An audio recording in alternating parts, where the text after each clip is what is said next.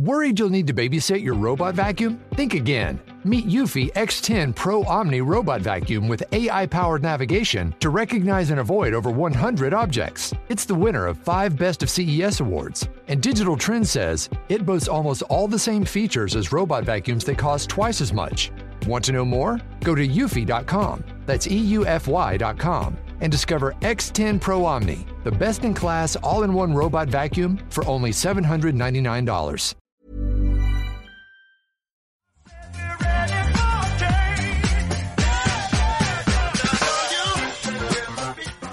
Hola, ¿qué tal amigos? Muy buenas tardes, bienvenidos un día más, bienvenidos a este maravilloso y lamentable programa de radio de videojuegos. Bienvenidos, bienvenidos un día más, hablemos de videojuegos, programa ya, programa ya, nada más y nada menos que este 531 de miércoles 27 de julio de 2021. Son las 3 y 36 minutos de la tarde, esto ya se va acabando, nos vamos ya quedando nos vamos ya quedando sin este mes, ¿eh? Ya, había, ganas, ¿eh? En realidad, de que terminara julio. Yo al menos estoy deseando. estoy deseando ya de que, de que acabe este mes porque, bueno, creo que razones obvias eh, ahí, ¿no? Y eso que hoy, por fin, hoy por fin, ha mainado un poquito. Me hace mucha gracia porque ha venido mi madre. Ha venido mi madre, que ha estado de viaje. Y me dice, ¿qué calor hace hoy aquí en Sevilla? Y digo, mamá, hoy hace 35 de máxima. Hoy no hace calor. Hoy se está en la gloria. Hoy se está que te lo firmo ya hasta octubre sin ningún problema la temperatura. Espero que en el parte meteorológico de hoy, que ya sabéis que empezamos siempre con la misma broma, estéis bastante bien, ¿no? Eh, por el resto de España y también en Latam. Gracias a toda la gente que se suscribe. Gracias a toda la gente que le está dando al botón de seguir. Los suscriptores con Prime es gratuito, ya sabéis. Si tenéis por ahí, tiradlo a la pantalla. También las renovaciones, que estamos ya a final de mes. ¿Por qué? Porque gracias a esas suscripciones, gracias a esas renovaciones, se viene precisamente gente tan encantadora, tan fascinante, tan maravillosa como mi querido Don Jaime San Don Jaime, muy buenas. ¿Qué tal? Muy bien. Eh, o sea, cuando me dicen cosas bonitas siempre eh, como que me cuesta asumirlas. Ya, es que los piropos siempre cuesta encajarlo, ¿no? O sea, siempre es como... Estamos tan acostumbrados a lo negativo, y esto lo digo en serio, ¿eh? O sea, estamos tan acostumbrados a lo malo que cuando pasan cosas bonitas te, te sorprende, ¿no? O te llama la atención, es verdad, eso, eso, eso es cierto. Así que nada, bueno, ¿estás bien o qué? Eso es lo, más importante.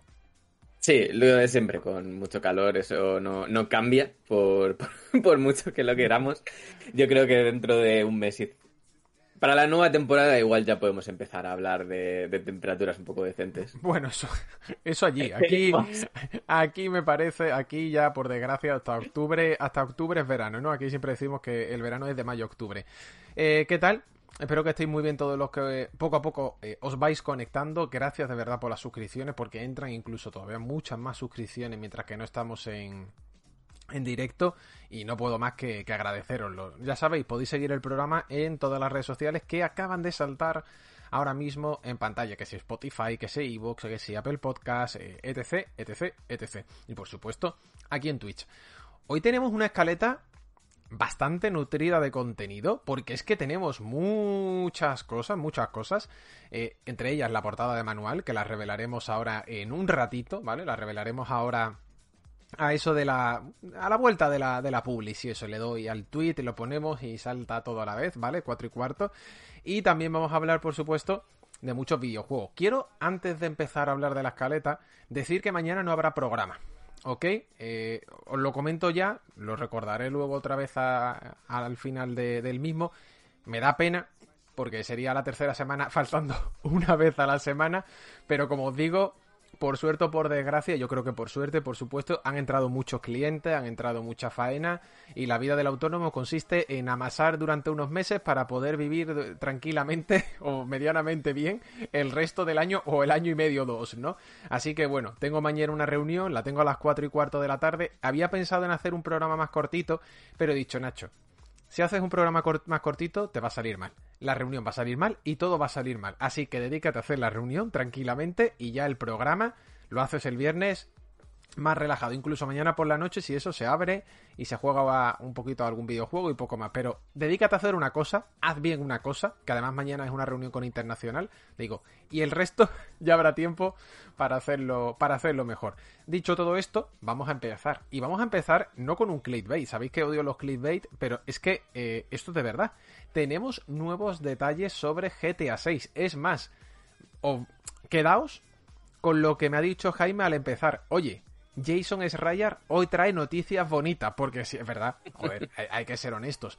Jason siempre que publica algo tiene como ese toque lúgubre, ¿no? Es como, uff, ya va a hablar de algo malo, eh, que, ojo, al final él no hace más que hacerse eco de la, de la actualidad, ¿no? Y de, y de investigación. Pues no, ha hecho un reportaje de investigación y creo que precisamente pretendía escarbar a lo mejor eh, en aguas pantanosas y oye, para nada las aguas están bastante limpias porque en el reportaje nos dice que Rockstar ha cambiado de verdad. Acordaos que lo decían muchos empleados y lo veníamos aquí comentando en el programa, que, eh, oye, no, pues Rockstar está cambiando. Al parecer está cambiando de verdad, porque Jason Schreier trae más fuentes todavía. Ya no es solamente que los propios empleados, algunos lo digan y demás, sino que lo ha recogido eh, el periodista y nos trae también detalles de GTA 6. Eh, Jaime, Empezamos primero por lo más bonito, ¿vale? Porque GTA 6 los detalles están muy bien, pero el hecho de que por fin en Rockstar, mm, tres décadas después, se hayan enterado de la película, me parece algo eh, a tener en cuenta, ¿no? Cuéntame, ¿qué ha pasado? Y ponemos ahora aquí en portada también el reportaje de, de, Bloomberg, ¿no? Cuéntame. Sí, un poco el resumen es eh, eso. Jason ya en su momento hizo una serie de reportajes sobre la cultura de, de Rockstar hablaba de esto de la, de la cultura de fraternidad, ¿no? De como que parecían un montón de, de tíos que estaban como haciendo pues, chistes de, mal gusto, que, que, al final había un, mal ambiente laboral, que tenían las secciones como que ciertos, ciertos mandos medios y eh, con cierto poder, pues como que abusaban de su poder con, con otros empleados. Y comenta que desde el año 2018 que es más o menos eso cuando se lanzaron este tipo de, reportajes, básicamente. Después de Red Dead 2. Eh, sobre todo eso, después de, Red Dead, de Red Dead Redemption 2, un poco a la raíz de todo lo que se habló de esto, parece que eso, que efectivamente he hablado con una veintena de, de personas que están trabajando en, en el estudio y algunos también que se han ido recientemente y en casi todos pinta una imagen muy positiva en la que se habla eso de que efectivamente eh, se ha tomado nota de lo que, eh, de lo que no funcionaba, de los problemas que habían y se habla de eso, desde, eh, por ejemplo, los empleados abusivos se han ido a la calle, se ha contratado a más productores con el objetivo de evitar el crunch, que porque eso, Rockstar en su momento tenía fama de ser uno, eso, uno, de esos estudios donde el crunch era excesivo. De hecho, acuérdate, y te hago aquí una pausa, que alguna de las maravillosas frases de los Hauser era que trabajar entre 80 y 100 horas a la semana era algo totalmente normal. O sea, estamos hablando 80-100 horas a la semana, ¿vale? O sea, si lo normal o lo recomendable es trabajar 40 horas, que ya sabéis que está dividido en 8 horas diarias de lunes a viernes, esta gente decía que trabajar 100 horas a la semana era lo normal, para que nos hagamos una idea del crunch tan excesivo que había en Rockstar. Sí, y, y eso, y comentan, por ejemplo, que, que como que eh, han introducido una serie de, de, mejoras, los benefits, ¿no? Que llaman los eh, estadounidenses, de, por ejemplo, eh, más flexibilidad con el tema del horario laboral, más facilidades a la hora de, eso, de poder tratar salud mental, temas de cambios de, de, horario. Y comentan que, aunque el, el, el desarrollo de GTA 6 se ha visto retrasado entre otras cosas por la pandemia, también por estos grandes cambios que ha habido internamente, lo que sí que comentan es que la moral está muy alta. O sea, como que precisamente este tipo de cambios lo que está haciendo es que la gente que está trabajando en Rockstar esté mucho más a gusto trabajando en Rockstar. Jaime, Jaime, escúchame, qué sorpresa te vas a llevar ahora mismo. Jaime, escúchame, resulta que si a la gente la tratas bien, la gente rinde más. ¿Te lo puedes creer? O sea, qué, qué sorpresa, ¿verdad? El agua, el agua moja, el fuego quema. Resulta que si tú a tus empleados los tratas bien, te dicen que tienen ganas de ir a trabajar, que la moral está alta y que, que, que, todo sale mejor. Qué sorpresa, ¿verdad? Es que joder, es que, no sé, a lo mejor el látigo y fustigando ahí 24-7 eh, es lo que seguramente tu trabajador, que después de 16 horas allí trabajando, es lo que necesita, claro que sí. A mí me hace mucha gracia Porque cuando lees también estas cosas, que también te das cuenta que vienen todas desde, desde un prisma muy estadounidense, ya sabemos cómo están los derechos laborales en Estados Unidos, ah, dicen cosas tan básicas que por suerte tenemos interiorizado aquí en España, ¿verdad? Que te llaman la atención, de verdad, te llaman, la, te llaman muchísimo la atención. Yo me alegro, me alegro muchísimo. Eh, no hay que olvidar que Rockstar tiene una división europea, que esta división europea también le dieron mucha caña precisamente por el, por el crunch. Yo me alegro de que por fin podamos tratar noticias positivas y buenas relativas a Rockstar Game y que el, desarrollo de GTA 6 que esto no quiere decir que vaya a estar exento de crunch, porque a lo mejor al final, ¿verdad, Jaime? Tienes que pegarle ese apretón, como decíamos aquí siempre, etcétera, etcétera. Pero el hecho de que la propia, eh, los propios trabajadores de la veintena trabajado te digan que la moral está alta y que se les está tratando bien, para mí es un cambio radical. Por desgracia es como debería ser siempre. Mm. Sí, y lo que hablan es, por ejemplo, que se ha cambiado el... O sea, como que inicialmente se preveía que eh, Grand Theft Auto 6 fuese mucho más grande de escala. Hablaban incluso de varios mapas en Norteamérica y en Sudamérica.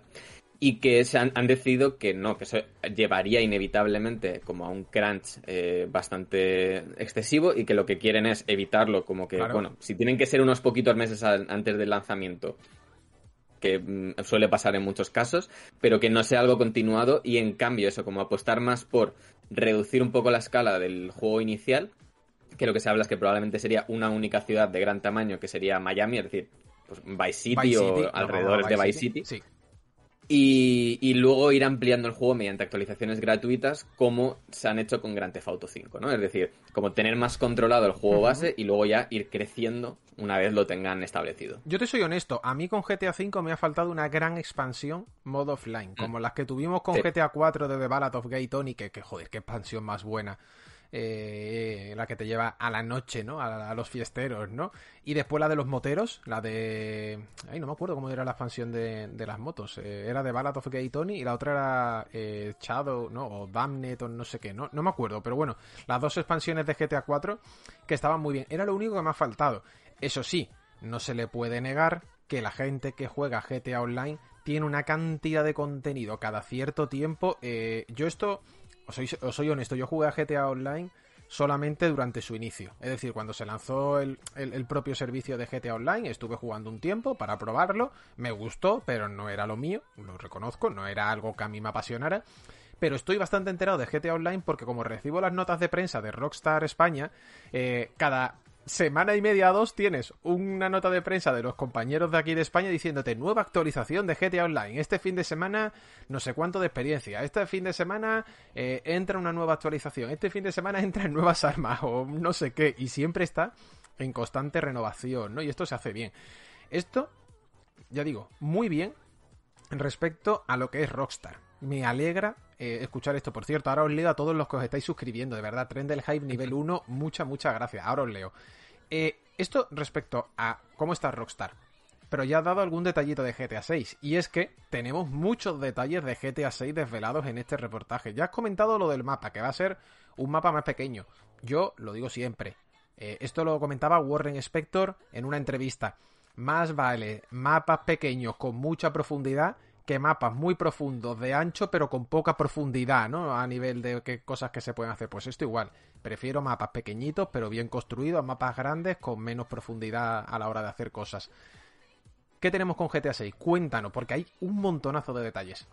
Mm. Eh, lo que comenta es que la historia eh, estará, eh, estará, inspirada en historias como la de los ladrones de Bonnie y Clyde. De hecho, serán una pareja de, personajes protagonistas en este caso. Y uno de ellos será una mujer latina, que es la, primera vez que eso que un, título de la saga va a tener una, mujer como protagonista que vamos a poder controlar. Y, y eso, entonces lo que comentan es que, por ejemplo, que una cosa que quieren mirar mejor es el tema de cómo hacer la sátira, ¿no? En plan de eh, tirar, disparar menos hacia abajo y más hacia arriba. De hecho, una frase que, me ha llamado bastante la atención que comentan es que hay varios empleados que dicen que ya no puede satirizar la, América de hoy en día porque es una sátira de sí misma, ¿sabes?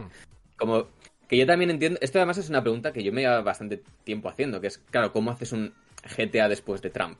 Claro. Es, que es una, es una pregunta muy difícil de hacer. No, no, no, no, Tienes que, para nada. O sea, yo, estoy de acuerdo unas vueltas, porque la, la, realidad te ha adelantado por la derecha, te ha pasado tal, y de hecho, a mí me pasaba que cuando vuelves a GTA V, eh, el tono ya no te encaja, ¿sabes? Es como, la realidad te ha superado y ha dejado tu juego en ridículo. Ya no, ya no es gracioso porque es real. ¿Sabes dónde me di cuenta? Cuando salió la versión de PS5, que me tocó jugarla y estuve haciendo unas cosas, comenté que me, me, salió una, un encargo, no es broma, para tirar fotografías dentro de GTA V, ¿no? Entonces hice una serie de fotografías, de capturas dentro de GTA V, le metí bastantes horas al inicio otra vez para tirar esa foto y, y explorar los santos.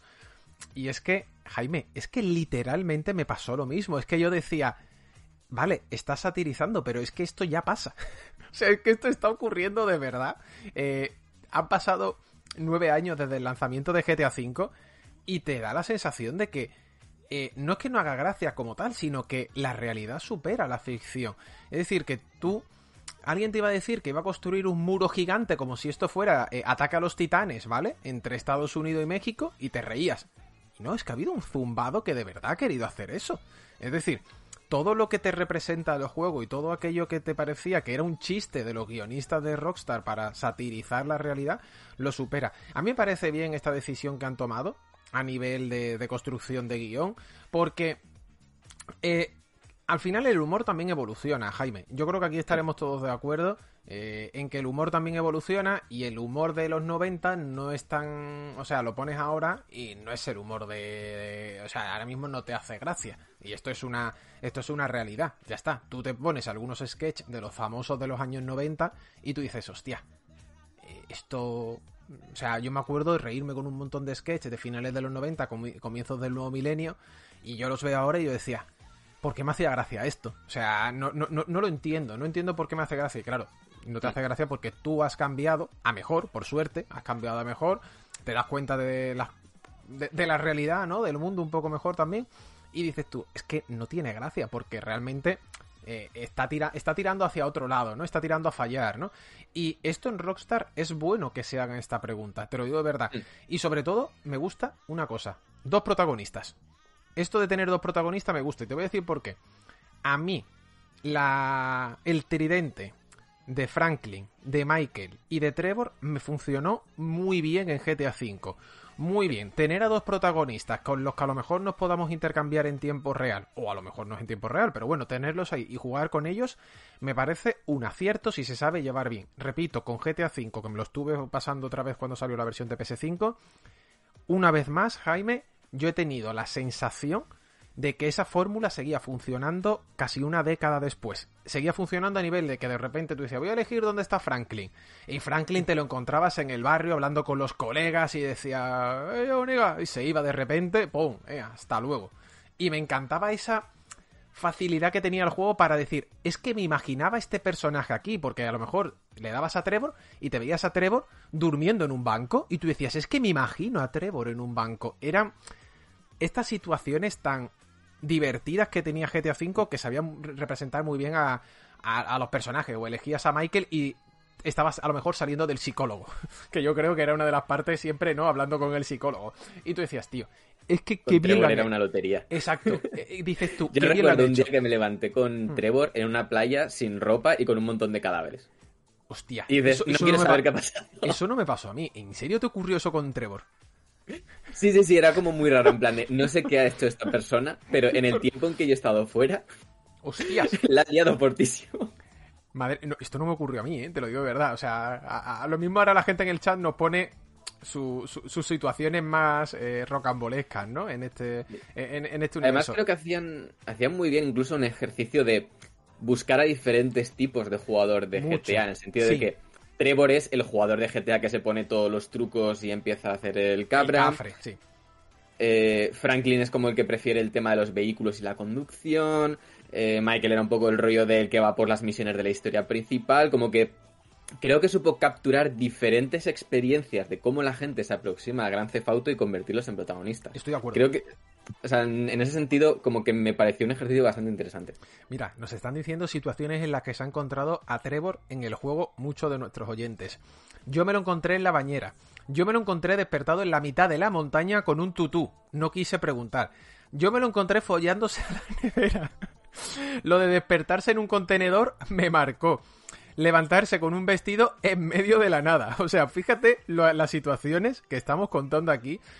Esto, repito, a mí el elegir a dos personajes y tenerlo ahí en pantalla para básicamente poder ir intercambiando me parece muy bien. Cuéntanos más detalles que tenemos de GTA 6 porque hay alguna, hay alguna cosita más, ¿verdad?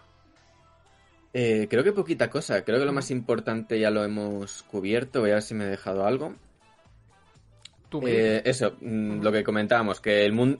También es verdad que dice que el mundo ya es muy grande y también que, por ejemplo, va a tener más eh, localizaciones interiores que en anteriores juegos de, GTA. O sea, igual, el, o sea, aunque el mundo va a ser, más grande, a lo mejor va a crecer más en tema de densidad, ¿no? De como que haya más cosas que hacer.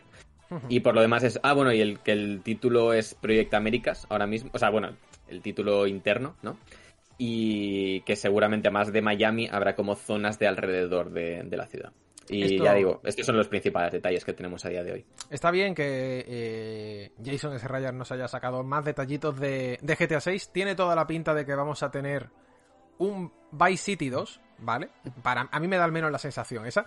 No es broma, pero se lo está ahora mismo jugando María. O sea, estamos ahora mismo en esta casa jugándonos de nuevo Vice City. Es que es el juego preferido, es uno de sus juegos preferidos.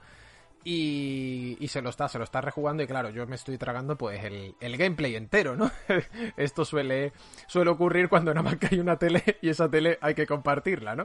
Entonces, bueno, eh, se lo está jugando entero y hay cosas, hay mecánicas de ese juego que han envejecido fatal. Eh, Vice City tiene dos décadas, es, es normal que estas cosas pasen, pero hay otras cosas, de verdad, hay otras situaciones que son muy buenas, Jaime, y si saben recrear esa Miami de los años 70 barra 80. Otra vez, también como hicieron en Vice City, que repito, lo estoy jugando, lo estamos jugando ahora aquí en casa y lo tengo fresquito, eh, les puede salir un título muy tocho y muy gordo. Y me parece bien, por cierto, ¿eh? que se vayan a Miami. Repito, creo que es una de esas localizaciones que da todavía mucho más que. Da todavía mucho más de sí, sobre todo. Eh, bueno, por todo lo que representa a nivel de lo que puede dar una franquicia como GTA y digamos que también obviamente el enclave donde está, ¿no? Que sabemos que es uno de los puntos de paso de drogas más importantes que hay del sur al norte, ¿no? Del centro al norte, ¿no? Igual que muchas muchas otras partes de la frontera mexicana. Entonces ya digo, mm, es lo que toca, es lo que toca. Pues sí, nada, iremos... También es verdad que todavía no, O sea, todo esto viene de Jason Ryan, pero todavía no tenemos detalles oficiales. Yo tengo ganas de que veamos eso como un primer tráiler. Pues además, yo no sé si recuerdas esto, pero para mí la, campaña, por ejemplo, de Grand Theft Auto 4 es como de las primeras grandes campañas que recuerdo en internet, ¿sabes? Como ya que, ya tiraban más por la prensa por internet que por la prensa de, de revistas. Y los trailers, recuerdo que en aquella época a veces entrabas en la web y no funcionaba porque estábamos todo el mundo machacando. Estaba Estaba petado. Mira, nos dice Entonces, en ese sentido, como que espero mucho el ver este primer tráiler de GTA 6 porque Rockstar tiene mucha habilidad a la hora de hacer trailers y sobre todo trailers de presentación. Antes de, antes de dar el salto al siguiente bloque, que lo vamos a dar a las 4 de la tarde, ¿cuándo crees que se muestra ese tráiler? Venga, mójate. Y a la gente del chat que nos diga, ¿cuándo crees que podríamos tener un tráiler de GTA 6? Yo creo, que, yo creo que el año que viene. Eso iba a decir, 2023. Yo creo que 2023. Tú también, ¿no? Otra cosa es que el juego lo veamos, yo creo que el eh, juego igual más para 2024 o 2025. Sí. Pero que el año que viene tenemos tráiler, Puede ser, yo creo que sí. Yo creo que toca. Toca tráiler porque sería cinco años después de Red Dead Online. el juego, como bien ha dicho Jason Ryan eh, a través de estas 20 personas que ha entrevistado, eh, se ha acortado, ¿no? Incluso va más lento de lo que esperabas, pero a su vez también dicen que va bien, y esto es una buena señal, ¿no? El hecho de que vaya bien. Yo diría 2023. Mira, la mayoría de la gente nos dice 2023. Ojo, Adrián Suárez, nuestro querido Nuevich, nos dice 2022. Adrián, escúchame, si de aquí a dentro de cuatro meses se muestra, porque diciembre, bueno, diciembre sí, diciembre con los de Game Awards podría ser. Eso sería la fecha más es Rockstar es muy de hacerlo. Rockstar es muy de hacer las cosas eh, a lo suyo, ¿eh? A lo suyo, sí. Eso Como sacan el tráiler del GTA y que no hay absolutamente nadie más. A mí me encantó porque con Red Dead, Red Dead 2, que es el más cercano que tenemos y lo recuerdo, era mañana ponemos un tráiler. Y te sacaba una imagen roja con su logo, ¿te acuerdas? O sea, su logo en rojo, ya está.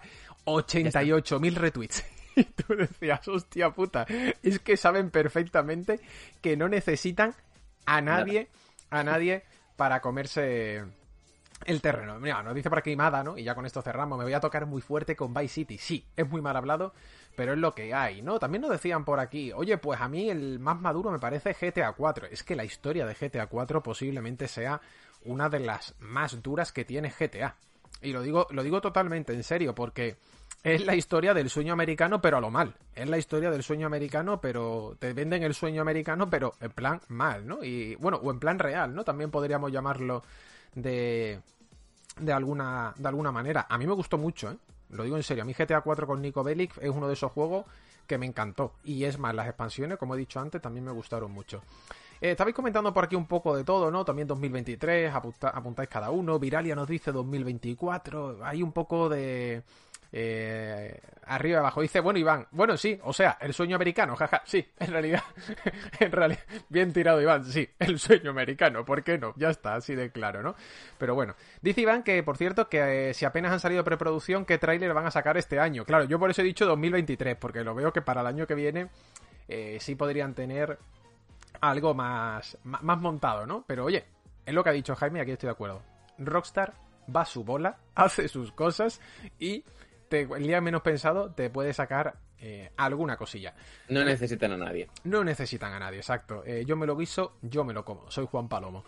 Eh, son las 4 y 1 minutos de la tarde. Hemos terminado este primer bloque, ¿vale? Dedicado a Rockstar y a GTA 6. Quiero darle las gracias, ahora sí, a toda la gente que se ha suscrito. Porque se ha suscrito mi querida Sara, 18 meses. Grande Ironic Sara por aquí que siempre es un habitual. Karins, nueve meses. Allí voy otro mesecito más. Y Javi, VCL, que se suscribe cuatro meses y dice, aquí va mi sub. Muchas gracias a los tres suscriptores, gracias a los que estáis renovando, gracias también a las altas nuevas. Acordaos, el viernes sorteo de un Clonoa para Play, ¿eh? que además sé que hay algunos suscriptores, eh, o bueno, en general oyentes, que están jugando al Clonoa y están diciendo, hostia, qué bien, qué bien ha sentado la remasterización nueva del juego, ¿eh? Y eh, ayer nos lo decía Geribe en, el canal de Discord, que se ha terminado hace poco el 1 y dice que le ha sentado muy muy bien. Así que, ya digo, vais a tener dos plataformas bastante frescotes.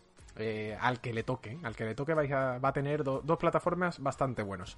Vamos a continuar con más noticias, con más información, porque nos vamos a ir, pues te diría que con uno de los... Y vamos a abrir con esto hoy, pero claro, la información de GTA ha sido la que se ha comido a la actualidad, porque es más, nueva, pero es que madre mía, ayer lo que dijo el señor de Idos Montreal, es que puede ser una de las bombas más grandes a nivel informativa porque había rumores, ¿vale? Había rumores, esto es así, había rumores sobre, oye, vamos a tener eh, la compra eh, de Square Enix por parte de PlayStation, había rumores, pero es que ahora el fundador de Eidos Montreal, Stefan Dastos, o Dastus, no sé cómo se pronuncia, ha hablado sin ningún tapujo sobre ello. Jaime, cuéntanos porque, lo digo de verdad, creo que es una de las noticias que nos va a dejar este verano por... Bueno, pues por todo lo que representa, así de claro. Sí, bueno, eh, esto es importante. Eh, Dastus eh, abandonó la empresa en el año 2000, 2013, pero ha hecho eso, ha concedido una entrevista a, Games Industry en la que ha hablado sobre la relación que tenían los estudios occidentales que, que, vendió recientemente Square Enix y a Embracer Group y un poco la, eso, la relación que tenían con, con, Square Enix, básicamente. Y, y, una de las cosas que comenta es, sé que verdad que es una teoría que él tiene él no tiene absolutamente ninguna información fehaciente al respecto, pero él tiene la teoría de que el motivo por el que Eidos, Montreal, Crystal Dynamics, etcétera, se vendieron tan barato es porque él ha escuchado, pero de nuevo no tiene como confirmación oficial, que eh, Sony está interesada en Square Enix pero solo en la división japonesa de Square Enix. No estaba interesado en el resto de estudios. Entonces, una operación que se hace en estos casos, en, cuando alguien, digamos, cuando tú tienes una empresa y quieres venderla y quieres que sea atractiva, lo que haces es vender las, aunque sea incluso mal vender, las partes que sabes que no son rentables o que pueden dificultar la compra. En este caso, decimos, hablamos de eh, un grupo, o sea, una serie de empresas que contaban con mil empleados en, conjunto, que no tienen juegos ahora mismo en el, en el horizonte, por lo menos a corto o medio plazo.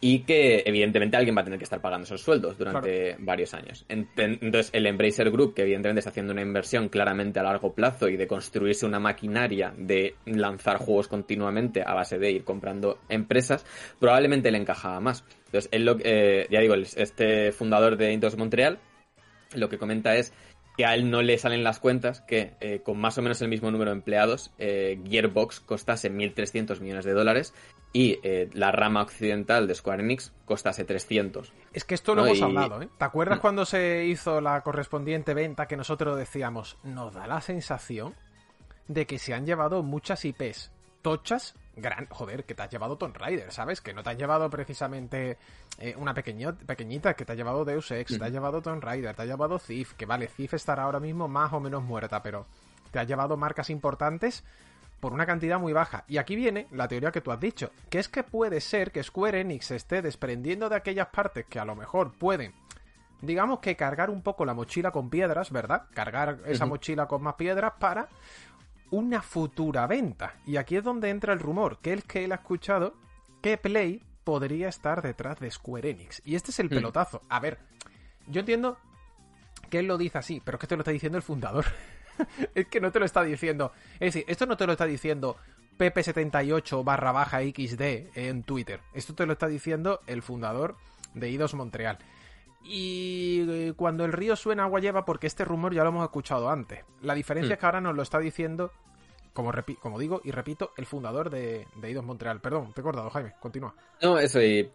Eh, o sea, más allá de esto, sí que es verdad que el artículo habla de, más cosas, que, no se centra únicamente en esto. Habla, por ejemplo, de... Curiosamente, pone más, o sea, pone, mm, pega más pataditas a Square, a Square Enix Europe, que la división de Londres, que es la que publicaba después de todos los juegos, que a los propios japoneses. Eh, yo pensaba eso, que porque sí que es verdad que comenta el tema de que, que esto lo hemos hablado aquí, eh, de que de las pullitas de los informes financieros y que efectivamente comenta que les molestaba mucho, que, siempre como que salían sus nombres al lado de mm, no ha cumplido las expectativas. Es que no, ha cumplido las expectativas. Es que nosotros aquí lo tenemos... Ah, es decir, en el programa hemos tenido varios memes este año. El del barco de Final Fantasy XVI, hablando de Square Enix el de las fresas de Sergio, por supuesto. Hemos tenido también o bueno, este es el meme recurrente de dar el parte meteorológico todos los días, nada más comenzar durante los primeros 2-3 minutos. Pero es que el otro meme es que cada vez que hablamos de Square Enix, decimos abiertamente, sí, porque no ha cumplido, no ha cumplido las expectativas. Y es que fíjate, eh, aquí lo dicen, que es que les molestaba. Y digo, hostias, es que es normal que te moleste. Es que es algo, es algo que duele, es algo que duele. Hablaban, por ejemplo, de. Creo que habla, por ejemplo, hablaba de un trimestre en concreto que desde la compañía esperaban 65 millones de dólares en, ingresos, pero al final eh, eso solo tuvieron pérdidas. Es como, pero era un trimestre en el que no teníamos juego, no teníamos lanzamientos. Claro. O sea, ¿cómo, cómo querían que consiguiésemos 65 millones de dólares en ingresos si no teníamos ningún juego que lanzar al mercado? Claro. Como que ese tipo de, cosas, como que sí que, ya digo, en su etapa de I2 Montreal, ya decimos, eh, lo abandonó en 2013 eh, como que le habían afectado mucho. Y que decía eso, que luego, eh, como que desde Londres, por ejemplo, que era con quien se supone que hablaban directamente, que muchas veces había como silencio de radio total. Claro. Como, ¿qué tal estamos? Eh, ¿Cómo vamos? ¿Cómo va la cosa? No sé cuántos desde Europa no les decían nada y luego, pues parece ser que se enteraban por los resultados financieros. Y, eso ya digo, si, de hecho, si, si, clicas en el artículo y buscas Control F London, verás que hay como bastantes menciones a, sea, London es donde está, ya digo, Square Enix Europe, que es principalmente distribución. Sí, yo he estado en esas oficinas, están guapas, ¿eh? Están bastante guapas. Están en el centro, prácticamente en el centro de Londres. Cuando digo centro es centro-centro.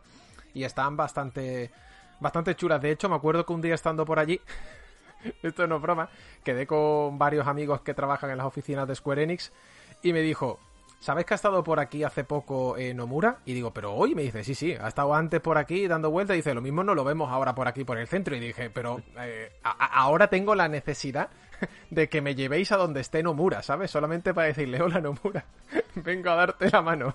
Hola amigo. Foto para la portada de manual, aunque sea sin entrevista, solo por la foto. Exacto, la foto de Nomura con una cerveza, con una pinta, en medio de la calle de Londres, por detrás pasando la bicicleta de turno, el otro el coche y ya está, ¿no? Una, algo, algo así un poco eh, surrealista. Te lanzo aquí la pregunta, ¿no? Antes de cerrar este, este bloque ahora ya nos lo está diciendo una persona que ha sido muy importante dentro de Eidos eh, Montreal. ¿Tú crees que esto terminará ocurriendo? Porque ya es que, ya, el refrán lo digo de verdad, tanto va el cántaro a la fuente que se termina rompiendo, cuando el río suena agua lleva. Es que esto empieza ya a ser, más que el río, esto empieza a ser ya un poco un lago, ¿no? Empieza ya, el río se está convirtiendo, eh, está formando ya un lago, porque no es la primera vez, ni la segunda, ni la tercera, ni la cuarta que escuchamos que Play está detrás de Square Enix. Sabemos que tienen los acuerdos de exclusividad con muchos de sus juegos, sin ir más lejos, Final Fantasy VII Remake, Final Fantasy XVI, Forspoken, eh, muchos de los juegos que van a salir más adelante. ¿Tú lo ves? Esta es la pregunta, Jaime. ¿Tú ves que esto al final pueda llegar a ser algo factible o convertirse en realidad? Te pregunto. Y de hecho también se lo pregunto al chat, por supuesto. Ahora ya teniendo estas declaraciones. O sea, lo veo posible, también es que estaba pensando que el otro día salió que, Sony eh, ha estado contratando a, un abogado especializado en temas de eh, antimonopolio. En el o sea, esto no lo sabía, ¿eh? En defender. oh, esto no lo sabía, ¿eh? Esto no lo sabía. Que él es, o sea, que claramente la empresa espera realizar más adquisiciones de gran tamaño en el futuro. Sí. No sé si se trata de Square Enix. Yo, que han tenido la intención, creo que está bastante claro. O sea, si esto se va a terminar materializando, eso ya lo veo más complicado. Evidentemente es una empresa muy grande, costará mucho dinero, etcétera. Pero que, que, les han hecho ojitos y seguramente ha habido alguna comunicación. Esto lo creo que después de eso, todo lo que hemos ido escuchando, parece bastante claro que por lo menos conversaciones debe haber habido. Sí. Pero eso, de ahí a que se convierta en una realidad, pues Claro.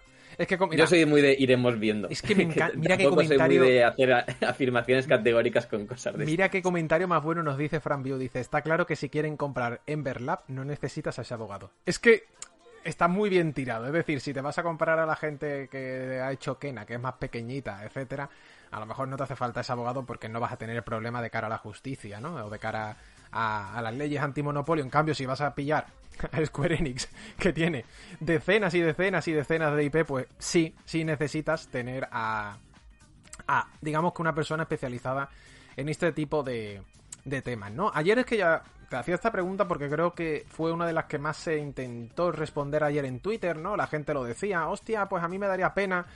A ver, quedaos con una cosa, esto es como Xbox. Play, si por algo se está caracterizando, es porque ya te está llevando los juegos a PC. Eh, si esto terminara ocurriendo, yo no eh, pondría la mano en el fuego porque se van a quedar exclusivos para Play 100%. Es decir, los títulos de Square Enix funcionan en Switch, funcionan en PC. Eh, si en Xbox funcionan más o mejor, lo mismo. Es decir, las compañías hoy en día, si se están caracterizando por algo, es por vamos a sacar nuestro juego para sacar el máximo dinero posible.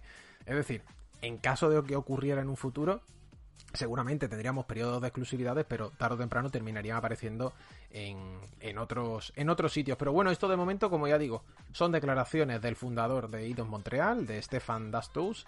Eh, veremos qué es lo que ocurre de cara al futuro. Aquí os tendremos informados porque me da, me da, esto es una palpitación, una sensación ahí en la fuerza, que este va a ser una de las comidillas o de los temas futuros de este podcast para la próxima temporada. Me da que vamos a tener mucho... Eh, pues tantos accionistas se han reunido hoy y le ha sacado la información Bloomberg Japón. Me parece a mí que vamos a tener mucho tira y afloja de cara a la temporada nueva del podcast ya en septiembre. Tengo que decir, mm. por supuesto, que gracias a todos los que estáis presentes y gracias a todos los que os estáis suscribiendo. Víctor Ayora, que se suscribe 23 meses y pone, necesito vacaciones ya. Víctor, me uno contigo. Yo también las necesito, la verdad. Quiniel89, 16 meses. Grande por aquí Quiniela. Y, y juraría también que Snake Milo se ha suscrito, pero eh, ha, puesto, ha puesto, aquí está mi suscripción, pero no ha saltado. Así que, Snake Milo, muchas gracias también por eh, suscribirte. ¿no? Estáis un poquito hablando aquí de, de todo, ¿no? De los juegos de Square Enix, eh, de cómo va todo, ¿no? Dice, me parece raro que juegos como Final Fantasy VII Remake no hayan salido ya en Xbox, ¿no? Cuando todavía ya no, o ya no tiene la exclusividad. Eh, por de todo, ¿no? Dice Viralia, yo creo que si acaban comprando Square provocarían muchos cambios en otras empresas, ¿no? Nos dice también por aquí, ¿no? O incluso nos están hablando también de eh, el, futuro, ¿no? A nivel de, de, adquisiciones, ¿no? También de, de, Sony por otros lados. Un poquito comentario de todos los lados, de, todas partes. Nos decía precisamente también Tetris que la barba, Nacho, la barba también fue un meme. Esto es verdad, la barba también fue un meme. Y bueno, espérate, que Kuro, antes de hacer la pausa correspondiente, qué grande Kuro, que nos acaba de regalar cinco suscripciones. Clap, clap, clap. Para Kuro, muy buena. Enhorabuena a Clifox, a Russell, a Nachopo, a ITC y a Emporion eh, a todas estas cinco personas que le den las gracias al bueno de Kuro que se acaba de regalar cinco suscripciones en el chat Kuro. Millones de gracias, tío, por, por ese regalito, ¿eh? eh guárdate, guárdate las suscripciones, guárdate los regalos que llega septiembre con September y ahí, y ahí esperemos que, que Twitch este año ponga las suscripciones baratillas, ¿no? Esperemos que sí. Dice Borja, juraría también haber leído que el tipo de acuerdo que se busca con Square Enix es como el que se ha hecho con Bungie, para el tema de los antimonopolios. Mm, hombre, podría funcionar. Bungie ya ha dicho que va a llegar a más plataformas. Esto lo han comentado, que no tienen pensamiento de que se quede solamente en un sistema cerrado. Veremos que, ¿Qué ocurre, no? Dice Kuro, para un, un limón granizado para cuando te vayas de vacaciones. Di que sí. Muchas... El otro día me tomé una, ¿eh, Kuro? No es broma. El otro día fui al Mercadona y hacía tanto calor que le dije a María, María, espérate que me voy a tomar una granizada de limón. Me dice que sí, ¿no? Y digo, sí. Y digo, párate cinco minutos aquí en la cafetería. Eh, necesito hidratarme porque es que si no me va, me va a dar algo. Dice por aquí también Hibi que habiendo salido este mes Final Fantasy VII Remake y Final Fantasy VII eh, en PS Plus Extra, seguro que eso imposibilita que salga en Xbox, ya que Microsoft lo querrá uno en Game Pass y hasta que no salga del servicio, dudo que salga. Esto lo hemos comentado aquí muchas veces. La exclusividad de Final Fantasy VII Remake era de un año. Después de ese año se firmaron seis meses con Integrate, que por eso de hecho eh, terminó saliendo Final Fantasy VII en Epic, no lo olvidéis tuvimos el lanzamiento hace poco en Steam, que tenía toda la pinta que la exclusividad de Epic era de seis meses, porque encaja de nuevo el periodo. Y ahora sería el momento también de salir a Xbox, lo que pasa que nosotros no sabemos si por detrás hay otro acuerdo firmado, y esto que dice Hibiki yo lo he pensado, que a lo mejor tenían firmado un acuerdo para aparecer en PS Plus, y esto de nuevo ralentiza el lanzamiento de Final Fantasy VII Remake en consolas eh, Xbox. ¿Que van a terminar apareciendo estos juegos? Yo creo que sí. Igual que han aparecido los Kingdom Hearts, igual que han aparecido otros. Pero simplemente es cuestión, obviamente, de, de esperar, ¿no? Y de que veremos qué, qué ocurre. ZK, muchas gracias, 25 meses por aquí mi gaditano guapo que me dice el tributo. Muchas gracias por esa suscripción, tío. Nosotros nos vamos a ir un momentito a, a la pausa correspondiente. Vamos a dejar también que Jaime beba un poquito y se levante y vaya a hacer sus, sus necesidades. Yo voy a ir a por agua. Y, eh, os mostramos la portada correspondiente de Manual 10 a la vuelta de Publi, ¿vale? Venga, que venimos muy rápido. Continuamos aquí en este Hablemos de Videojuegos, programa ya 531 de hoy miércoles, miércoles 27 de julio de 2022. Muy buenos días para toda la gente que se está conectando desde desde mi querida Latam, bueno, y otras regiones también. Eh, y espero que por supuesto estéis con vuestro cafelito de buenos días, que eso es lo más importante. Gracias de verdad por las 11 suscripciones que ya llevamos en el día de hoy. Y por cierto, antes puesto en el canal que hay stock de PS5 en MediaMark. Acaba de saltar, eso sí, el pack es de nuevo. Eh... Hay stock, ¿eh? Todavía se puede comprar la consola, pero el pack vale yo es que de verdad, tío, hay cosas que me. que a mí de esto es que me, me, flipan, tío. El pack vale 779 euros, tronco. 779 euros. Eh, trae Elden Ring, trae Horizon, trae Gran Turismo 7. Te trae dos mandos, ¿vale? Eh, no sé si trae también eh, un código de, de otra cosa. No, no, ya está. Es que yo a veces lo pienso, Jaime, lo digo en serio. Y es que se les va de las manos lo de los packs, ¿eh? 800, euros, tío. 800 pavos. Que, que, vale, al final es el usuario el que decide si comprarlo o no. Esto está claro, pero me hace gracia porque hay gente que dice, todavía queda stock. No, no, no se ha agotado. Y digo, claro, es que va a haber un punto. Yo lo pienso al menos así. Que es que no se va a agotar. Es que son 800 euros. Es que es prácticamente el doble del precio de la consola. Es más, es el doble de la versión digital. Esto es literal, o sea, es el doble de lo que vale el modelo base digital, ¿no? Así que bueno, que tenéis ahí esto, que he vuelto a pasar el enlace, ¿vale? Por si alguno quiere echarle un vistazo y pedir un riñón y un órgano mientras que va poco a poco pagándose la, la PS5. Darle las gracias a Matthew Co, que se ha suscrito por aquí por primera vez. Se suscribe Matthew nos deja un comentario que dice: Llevo un par de semanas escuchando el programa por Spotify y la verdad es que mola mucho. Me suscribo, pero ya lo iré porque no tengo cobertura en el pueblo y no me carga Twitch. Esta me gusta, Matthew. Muchas gracias por la suscripción. Espero que sea la primera de muchas. Bienvenido a la comunidad, bienvenido al canal y me alegro de que estés escuchando el programa por Spotify. Esto tú lo sabes, ¿no, Jaime? Que nos vamos a volver virales en Spotify. Esto está siendo el movimiento inesperado de la tercera temporada. Eh, esto sí que no me, lo, no, me lo vi venir por ningún lado, ¿eh? Te lo digo de verdad. No me lo vi venir por ningún lado. Raidelgar nos dice, yo he pillado en Worten, en pack con 730, dos mandos y tres juegos. Todas las reposiciones son Jumbo Packs, es una mierda. Dice, yo aquí compré en Latinoamérica, nos dice Russell, la PS5 por mil dólares solo la Play. Es que lo delatan, lo delatan con lo de las consolas. Eh, allí tenéis el cielo ganado, ¿eh? Allí a los que os gusta jugar a videojuegos, mmm, la cruz que cargáis, y lo digo de verdad, es pesada. Es muy pesada. Tú estás al tanto de eso, ¿verdad, Jaime? Sí, sí, sí. Es es, demencial, la verdad, es demencial. Siempre que, porque también eso, en, mm. en también a veces nos comentan eh, temas de eso, del precio al que llevan, mm. el precio a que llegan las consolas o periféricos, incluso a veces juegos, mm.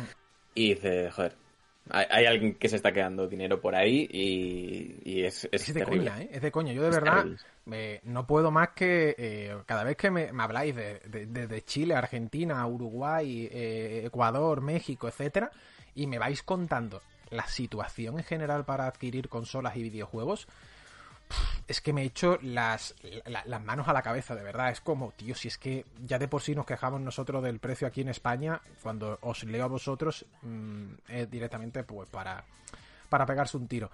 Eh, qué difícil a veces se hace eh, poder jugar a videojuegos. Bueno, vamos a desvelar la portada. A ver, Jaime ya lo sabe, porque se lo he dicho, se lo he dicho antes. Eh, ¿Quién crees o sea, ¿quién cree la gente que es la portada del siguiente juego? A ver, que, que nos lo digan así de manera rápida, ¿sabéis? Podéis suscribiros a Manual, ¿eh? De hecho, suscribíos, por favor, que estamos ahí poquito a poco, eh, a, puntito, como decía ayer, de lo que sería nuestro, nuestros 1400 suscriptores. Además escribe Jaime, coño. Eh, esto ya es un... Es verdad. Claro, esto, esto ya es un punto, tío. Es un punto a favor siempre. Eh, que, que, escriba Jaime eh, está siempre bien. Es lo más, es lo más importante. A ver, ¿quién, quién no? Hostia, Bobby Kotick, de ver. ¿Te imaginas una entrevista a Bobby Kotick? Yo creo que tú haces una entrevista con, con Bobby Kotick y directamente, Jaime, yo no sé tú qué opinas, eh, te dice que no. La verdad. Probablemente. Probablemente. Eso, eso luego salen, ¿cómo era? De que cuando eh, estaba en apps de citas eh, decía que la gente buscaba su nombre en Google y solo salían fotos como si fuera el demonio. Es verdad, esto pasaba, ¿eh? Esto pasaba, sí, sí, sí, sí, sí. Esto parece de una entrevista fake, pero lo dijo él. Esto es verdad, se me había olvidado esa parte. Es verdad que esto ocurrió con, eh, con iba a decir el bueno de Bobby Kotick, no, de bueno no tiene bueno, de bueno no tiene de nada. bueno no tiene absolutamente nada. Bueno, le vamos a dar ya eh, le vamos a dar ya, ¿vale? La portada para el número 10 es redoble de tambores, juego indie, es uno de los mejores juegos independientes que ha salido este año, la verdad, porque es uno de los mejores. La portada del número 10 se la lleva Tunic y su creador, Andrew Schuldice. Creo que se pronuncia Andrew eh, eh, ¿no? Eh, a ver, espérate, un momentito. Sí, se pronunciará así, ¿no? Andrew Schuldice creo que se llama, ¿no? Mm, no sé si, es Schuldice o Schuldis, pero mm. sinceramente, no tengo ni idea.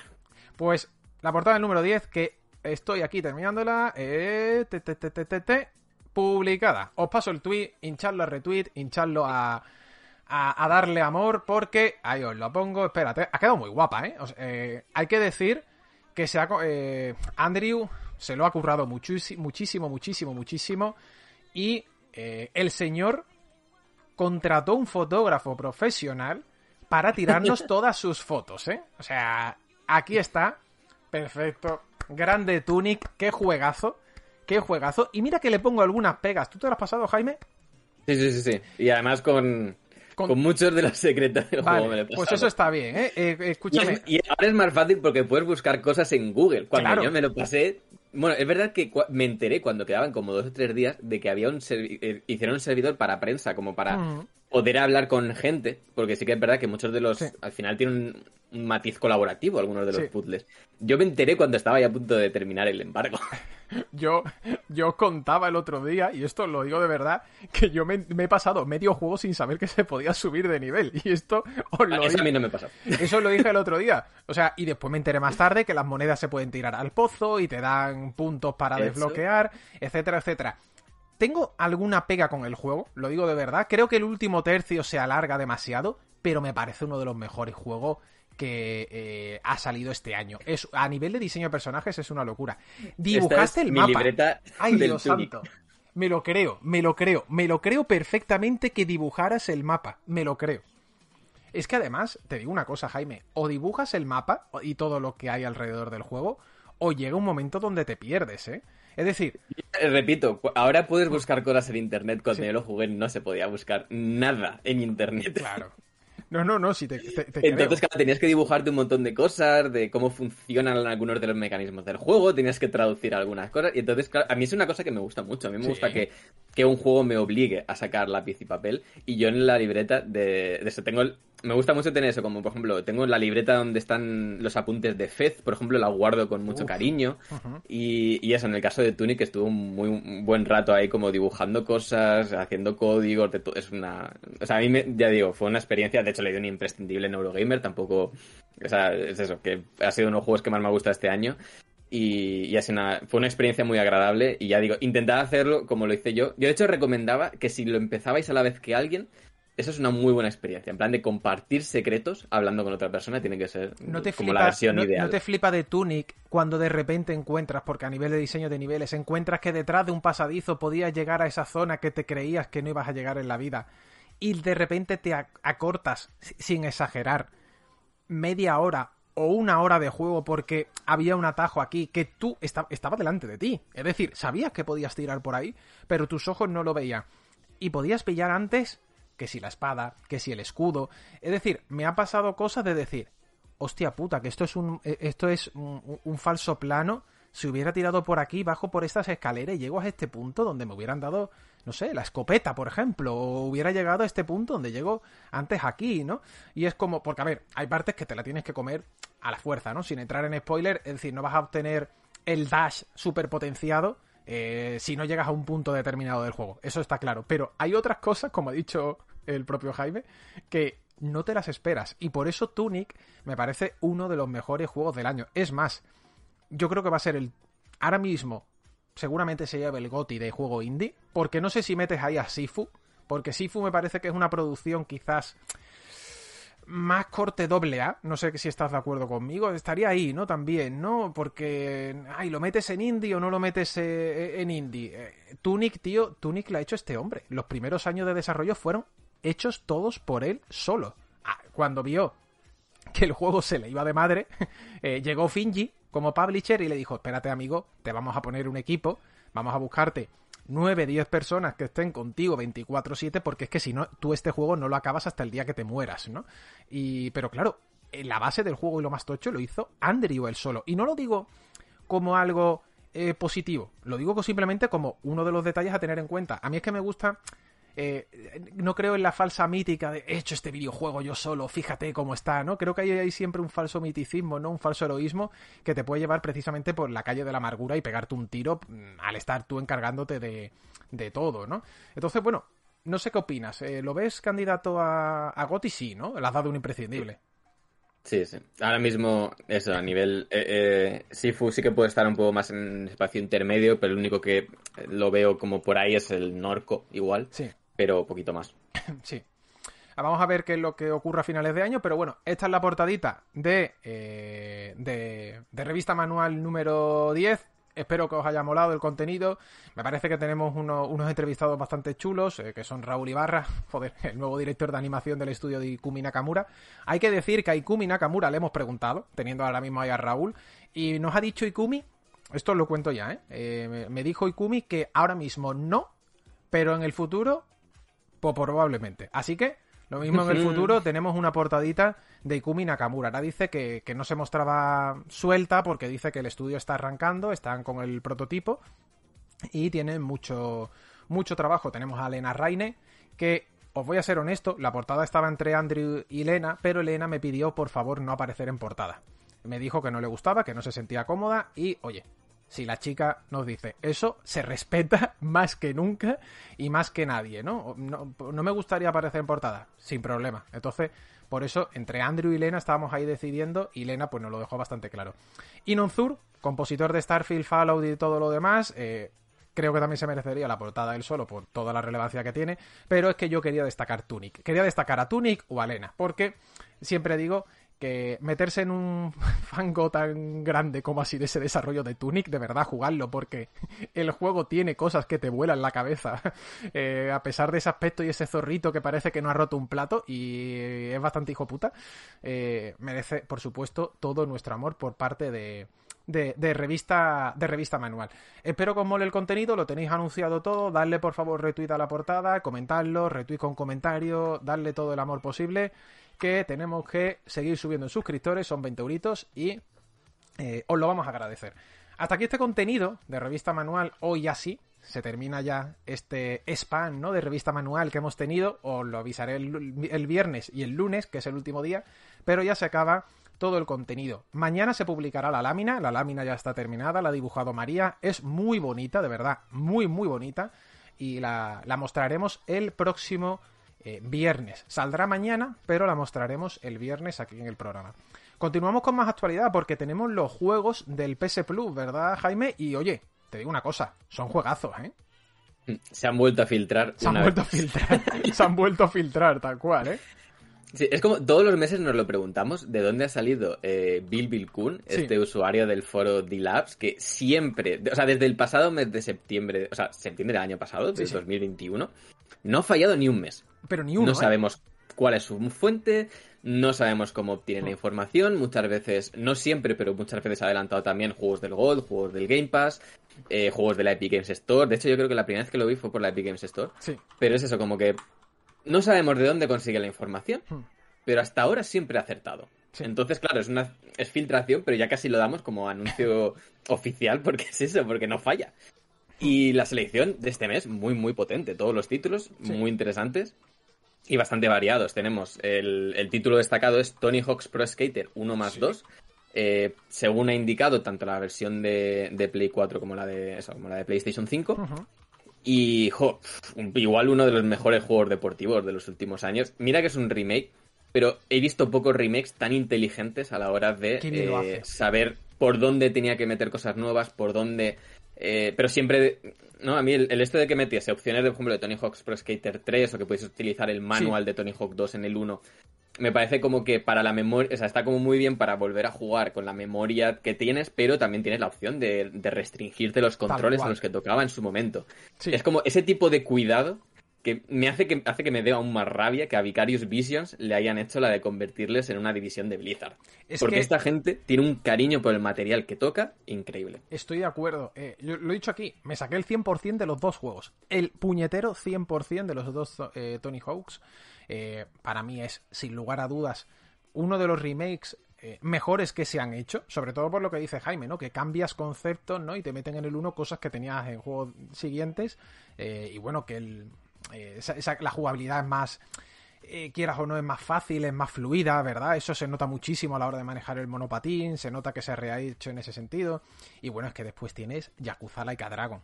Es que él, por fin, siempre no vamos a ser honestos también aquí otra vez, nos quejamos muchas veces del PS Plus, pero es que en meses como hoy es lo que te hace rentabilizar los 45, son 60, pero normalmente toda la gente los pilla por 45 cuando salen los días de, de PlayStation, ¿no? Eh, son los meses que te hacen rentable el PS Plus, porque te llevas dos juegazos como Tony Hawk's, el 1 y el 2 remake. Te llevas Yakuza Like a Dragon y te llevas eh, Little Nightmares. Es decir, es que es un mes muy bueno para PS Plus. Yo no creo que sea casualidad que este mes sea tan bueno justo después de haber estrenado las nuevas gamas Essential, eh, Plus y Extra. Eh, o sea, Premium y Extra. Creo que han querido meterle un boost para que la gente diga, tío, me voy a suscribir porque hay tres juegazos. Así de claro. Sí, sí. Hmm. Y eso, Yakuza Like a Dragon eh, como, persona como persona, eso que yo había jugado a todos los Yakuza, eh, yo soy eso, de juego desde el 0 hasta el, hasta el 6, tenía mucho miedo con el tema de cambiar protagonista. Como mm. que yo que sé, al final Kazuma Kiryu está en, el corazón. Y pasan, es que ni 10 minutos de juego y ya Ichiban mm, a protegerle para siempre. Es, ¿eh? La manera en que han sabido entender cuál es la esencia de Yakuza a la hora de, eso, de poder cambiar el protagonista después de siete entregas principales y que a los diez minutos ya estés dentro del universo, es que me parece increíble. Y todo, luego, y luego encima eso, que te mete un sistema de combate por turnos que es muy divertido, muy inteligente, que a la vez eh, es respetuoso con el legado de la saga. A mí eso, Yakuza Like Dragon fue una sorpresa muy, muy, muy agradable. Fue una sorpresa agradable. Fíjate que también le puedo poner pegas, ¿no? Porque hay momentos donde se extiende, me parece, que más, más de lo que debería algunos capítulos que se pueden hacer más denso. A mí, por ejemplo, me parece que la historia tarda mucho en arrancar hasta llegar al meollo de la cuestión, es decir, hasta los capítulos que son realmente interesantes, ¿no? Con la casa Arakawa y demás. Eh, pero igualmente jugarlo merece la pena. Ya el otro día cuando salieron filtradas las imágenes de la octava entrega, se ve que vamos a volver, vamos a volver, ¿vale? A, este universo y yo a topísimo. Pues bueno, aquí tenéis los juegos de PS Plus, muy buen mes para suscribirse, si lo queréis probar, pues echarle un guante, porque te digo una cosa, y esto no es broma, si ahora mismo te sacas esta suscripción a principios de agosto, lo que queda de agosto, es decir, de verano, tienes juegos. Porque entre eh, Little Nightmares, eh, Yakuza, y Tony Hawks echas el verano. O sea, lo que te queda de verano lo echas sin ningún problema, ¿eh? Tienes ahí eh, muchas horas. Mira, nos dice eh, eh, Jacobo, nos dice, el mérito es que en muchos aspectos Ichiban es lo contrario a Kiryu. De ahí que la ropa sea igual invirtiendo los colores, ¿no? Y aún así, encaja perfecto, ¿no? Es que es muy buen personaje Kiryu. Es muy, muy, muy buen personaje. Kiryu. Y dice también por aquí llevar a la gallina a la junta de accionistas. Es que, bueno, lo de, la lo de la gallina y la junta de accionistas es que el juego tiene cosas, tío, eh, es que el, el, el, oh. humor Yakuza lo mantiene eh, y sabe eso, que, que el protagonista, aunque es nuevo, sí mm. que creo que lo que saben es que aunque es, aunque a lo mejor Kazuma Kiryu es como más serio y Ichiban tiene un rollo como más alocado, como que al final lo importante es que ambos son dos personas súper puras de corazón, que su objetivo es ayudar a los demás.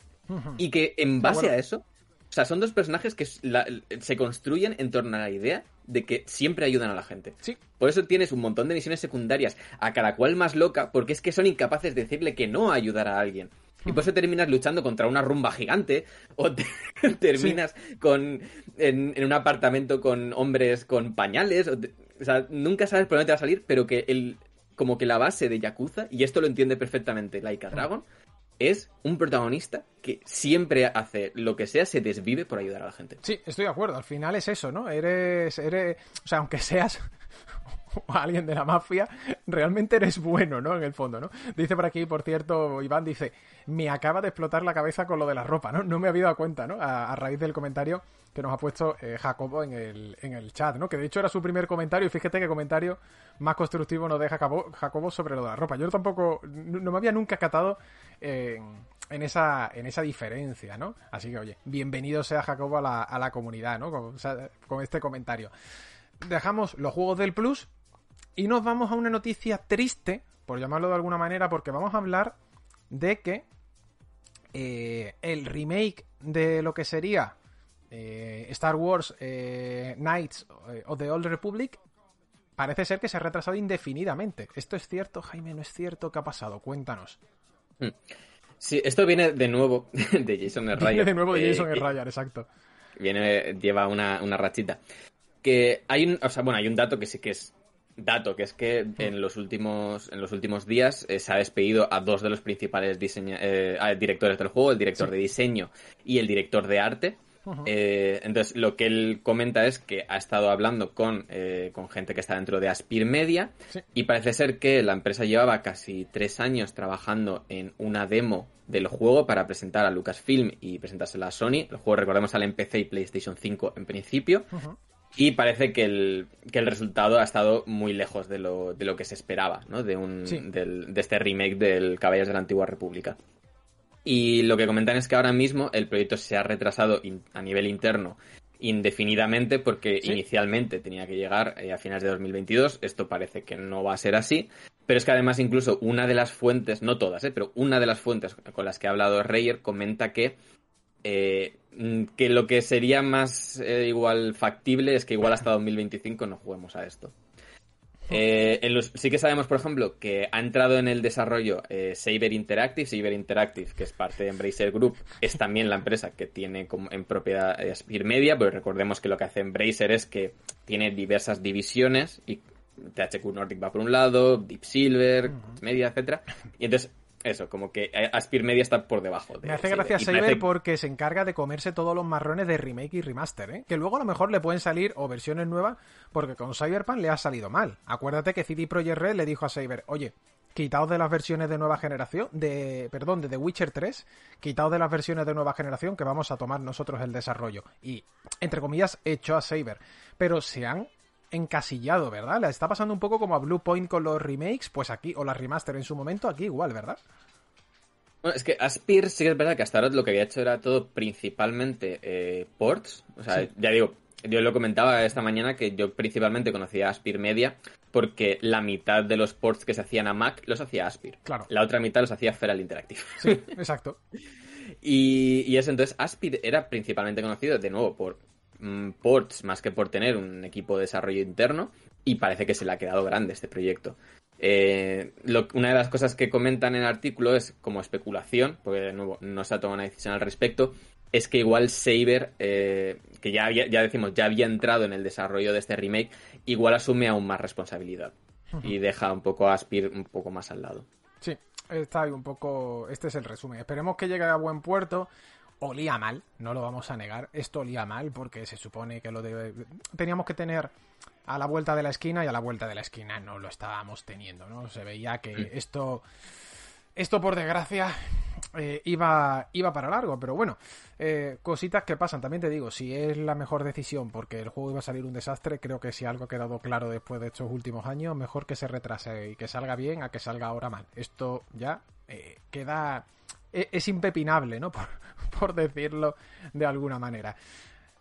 Jaime, nos vamos a ir ya de este programa con juego que has tocado, porque hablando de indies, te ha tocado, te ha tocado eh, cubrir eh, Roller, Roller Drum, ¿no? Este maravilloso juego de patines con, con pistolas y muchas cosas raras que vimos, de hecho, en el Summer Game Fest, ¿verdad? ¿Qué te ha parecido el juego? En el State of Play, justo antes. En el State of Play fue antes, ¿no? Pues fíjate. Mm. Cuéntame, ¿qué te ha parecido? es el nuevo juego de, de Roll 7 que conoceréis principalmente por la, por la serie Oli Oli. Pero que tiene más cositas, por ejemplo, eso, Nota Hero, que es un juego de, disparos en dos dimensiones, eh, Laser League, que era otro juego de, deportes, en este caso online, que, era, eh, que al fin, y al final parece que, que este Roller Drum ha sido como, como mezclar un poquito de cada. Eh, tiene como eh, la parte de patinaje, tiene la parte de disparos, tiene la parte como de la precisión del, Laser League. Y es, o sea, mi resumen es lo que he puesto. Es una combinación tan improbable como efectiva. El juego funciona como un tiro. funciona bien, tío. Sí, sí, sí. Oye, qué bueno. Sobre todo, es, un juego muy arcade. En plan de como que tiene una serie de, de mecánicas que están todas dirigidas a lo mismo. Que es, el juego dice, tienes que ser sobrevivir en, este deporte futurista, ¿no? Supongo que es un deporte que ocurre en el año dos, se celebra en el año 2030, en el que eh, entran unos competidores que son patinadores en línea y se tienen que enfrentar a una serie de, soldados, que son los, se llaman los locales, eh, que pone una empresa que se llama Matterhorn eh, para que se enfrenten a ellos delante de una audiencia televisiva. Entonces, no simplemente basta con eliminar a los rivales, tienes que hacerlo bien, o sea, hacerlo bonito. Entonces, por ejemplo, una mecánica tan básica es que la manera de recargar balas es haciendo trucos. Entonces, no, o sea, no puedes eh, recargar balas. Bueno, hay otra forma de recargar balas que es haciendo una finta perfecta. Entonces, tienes que ser efectivo y ser eh, y tener estilo si quieres sobrevivir. O sea, tienes el Tony Hawk con escopetas, ¿no? Y pistolas, ¿no? Haces un, un backflip y te doy ocho balas, ¿no? Algo así sería, ¿no? Sí, sí, el, el tema es eso, que eh, casi todos los trucos son eh, con... O sea, tú, por ejemplo, saltas así con el cuadrado. Sí. Eh, es que estoy pensando en mando de equipos. Con la X, sí. Sí. Con, la, con, la, con el botón cuadrado X Sí. haces un, un grab. Eh, con el triángulo o la Y haces un, eh, un grind y puedes eh, los y eso como puedes hacer por ejemplo eh, si haces derecha derecha X pues haces un truco diferente que si haces izquierda abajo eh, izquierda derecha X sabes ese tipo de, de trucos y ya digo, como que el juego quiere que, eh, que sea que varíes los trucos, porque entonces te, eso te da más puntuación, tienes que intentar mantener el multiplicador todo el rato lo más alto posible. Y eh, los enemigos eh, al principio son como bastante básicos, pero poco a poco te van metiendo nuevas variaciones que te obligan a pensar en más cosas al mismo tiempo. Ahí tiene una- un toquecito incluso Doom, en el sentido de que tienes que estar leyendo todo el rato el escenario para ver en qué enemigos tienes que centrarte. Por ejemplo, hay unos enemigos que son eh, pues unos francotiradores que eh, te ponen la mira encima de ti, se pone de color rojo y cuando está de color blanco es que están a punto de disparar. Hacen la finta, ¿no? Entonces ahí para esquivar el disparo, ¿no? Entonces, el juego se ralentiza si apuntas y el juego se ralentiza si haces una finta. Si, haz- si apuntas justo después de una finta, entras en un modo que se llama... eh, ay, nunca me acuerdo el nombre, pero es como... eh, busca, haz control F letal. A ver, Porque es... No es si es precisión letal o algo así. Espérate, lo, lo- lo buscamos en un momento. Bueno, espérate porque estoy en... Estoy ahora mismo en, en Firefox y no me acuerdo cómo era en Firefox. Por aquí, espérate. Re- aquí está, respuesta lenta, ¿no? ¿Respuesta lenta puede ser? No, de, de respuesta letal. Respuesta letal. igual... Sí, vale. Pues lo tienes Sí, puesto vale, como... eh, sí. Eso hay que cambiarlo. Vale, pues Es mira, respuesta- pues ya lo sabes. Sí, igual el, Sí, sí. el autocorrector, pero eso es la respuesta letal que lo que hace es que se, se ralentiza aún más el tiempo. Le- de repente se pone como todo el escenario de con un filtro de color azul, pero los enemigos destacan en rojo y además tus balas atraviesan las defensas de los enemigos. Mm, Vale. Entonces, como que tienes que ir. Hay veces que te interesa mm, acercarte a un enemigo con la intención de que te ataque Sí.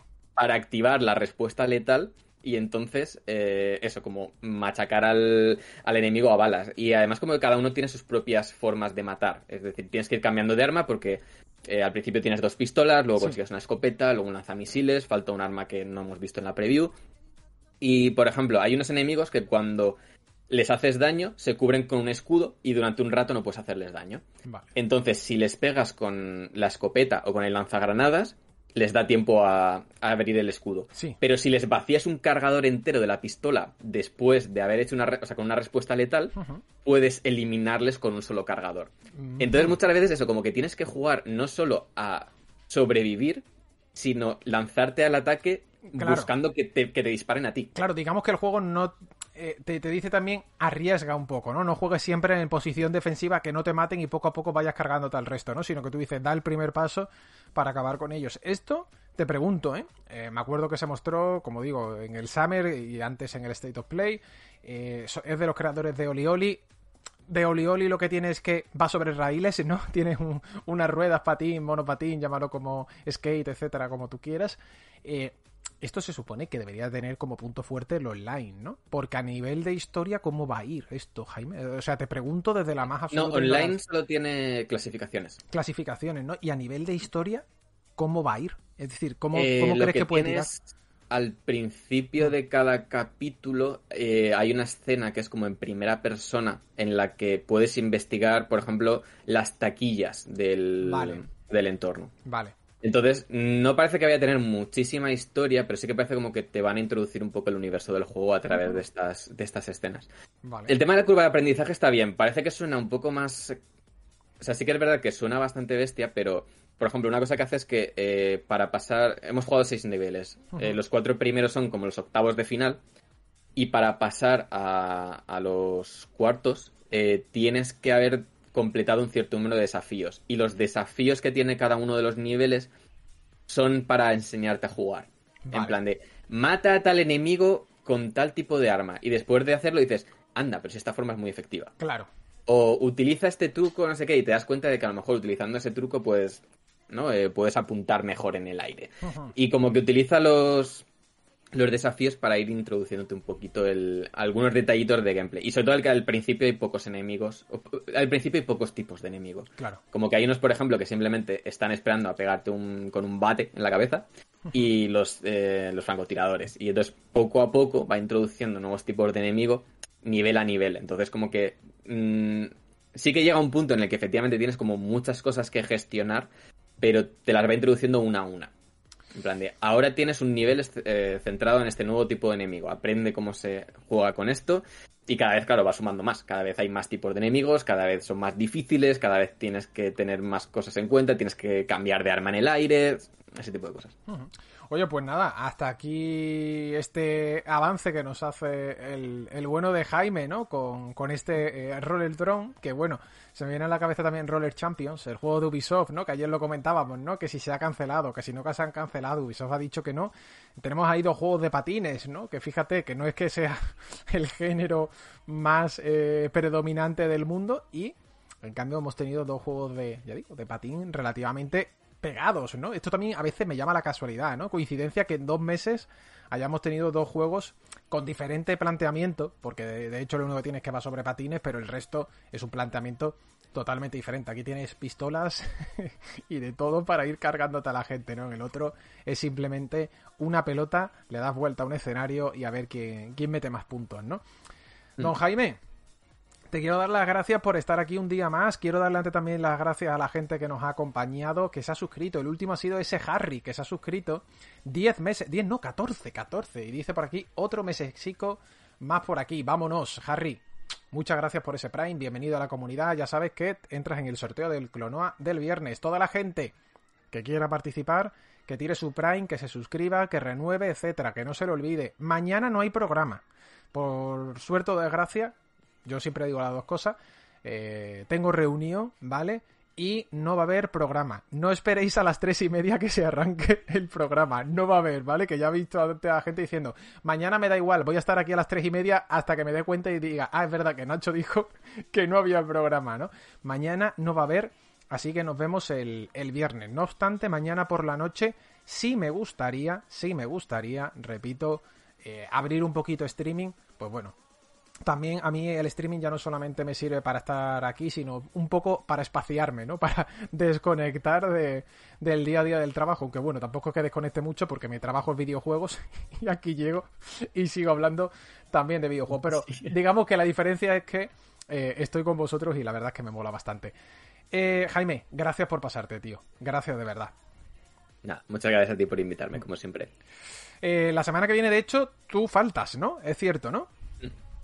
Sí, eh, yo me voy a pillar vacaciones. Si quieres, bueno, ya lo hablaremos. Luego lo hablamos, sí. Sí. Ya lo hablamos, no te preocupes. Eh, queridos amigos, gracias por estar ahí. Suscribíos, seguid el programa en Evox, en Spotify, en todas las plataformas.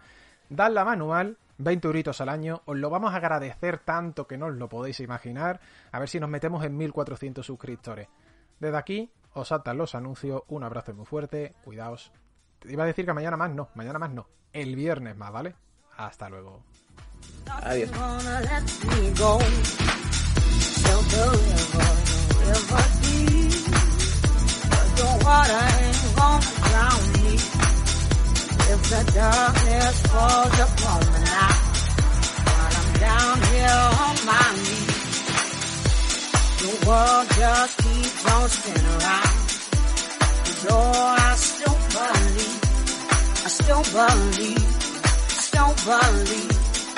still believe, I still believe, I still believe in, still believe,